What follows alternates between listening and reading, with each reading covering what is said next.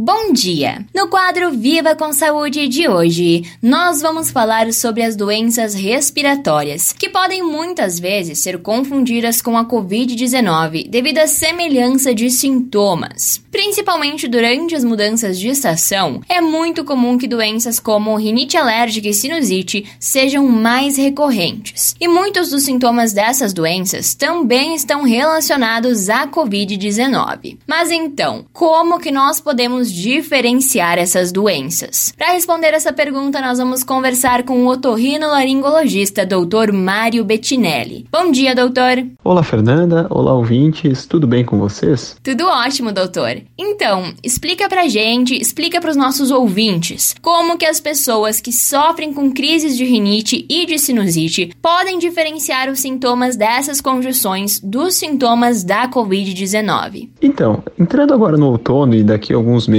no inverno, os, as ocorrências de sinusite, de rinite vão passar a ser bem mais comuns aqui na nossa região. Como é que a gente pode tentar ajudar o ouvinte a fazer alguma distinção e entender o que, que pode estar cometendo cada pessoa, né? Então, como estamos na pandemia, esse é um diagnóstico do Covid, no caso, que ainda vai ser bastante visto e bastante procurado pelo fato de ter muita gente exposta a essa situação.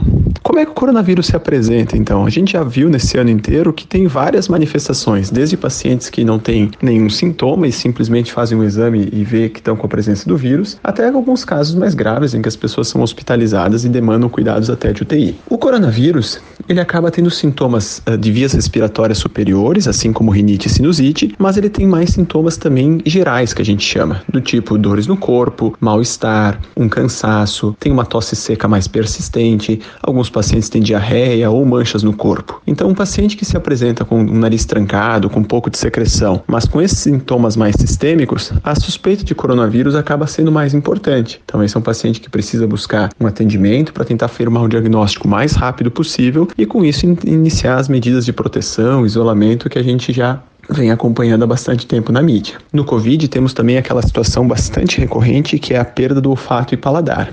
Essa é uma situação que acontece de maneira mais súbita no paciente. Ele vai dormir de uma maneira e muitas vezes no outro dia se dá conta que não está mais sentindo os cheiros. E a expectativa é que dentro de 14 dias esses sintomas tendem a também melhorar conforme o quadro inteiro. Já na questão da rinite, os sintomas eles são principalmente bastante espirros, tem coriza, que seria aquela secreção bem clarinha, tem coceira no nariz e uma congestão nasal. Esses são sintomas que muitas vezes aparecem de maneira mais súbita, muitas vezes exposto ali a uma situação de uma poeira, a umidade ou uma oscilação mais brusca do clima. Já na sinusite, os sintomas começam como se fosse de um resfriado, um pouco de entupimento nasal, uma secreção mais de cor de muco, que vai passando um dia, dois, três, cinco, sete, e o paciente meio que não melhora daquele resfriado. E aí começa a evoluir com mais dores na face, uma sensação de secreção mais espessa, muitas vezes até purulenta, que o paciente assoa ou que tem a sensação que engole, começa a ter uma possibilidade de tosse e também de febre. Então, isso seria alguma maneira para a gente buscar alguma diferenciação entre os quadros. Uma vez o paciente apresentando esses sintomas, é muito importante buscar o seu médico para poder fazer o,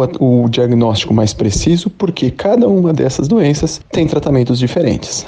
Perfeito, então. Muito obrigada pela tua participação, doutor. Certo, Fernanda. Um abraço e boa semana a todos. Esse foi o quadro Viva com Saúde de hoje, da Central de Conteúdo do Grupo RS com Fernanda Tomás.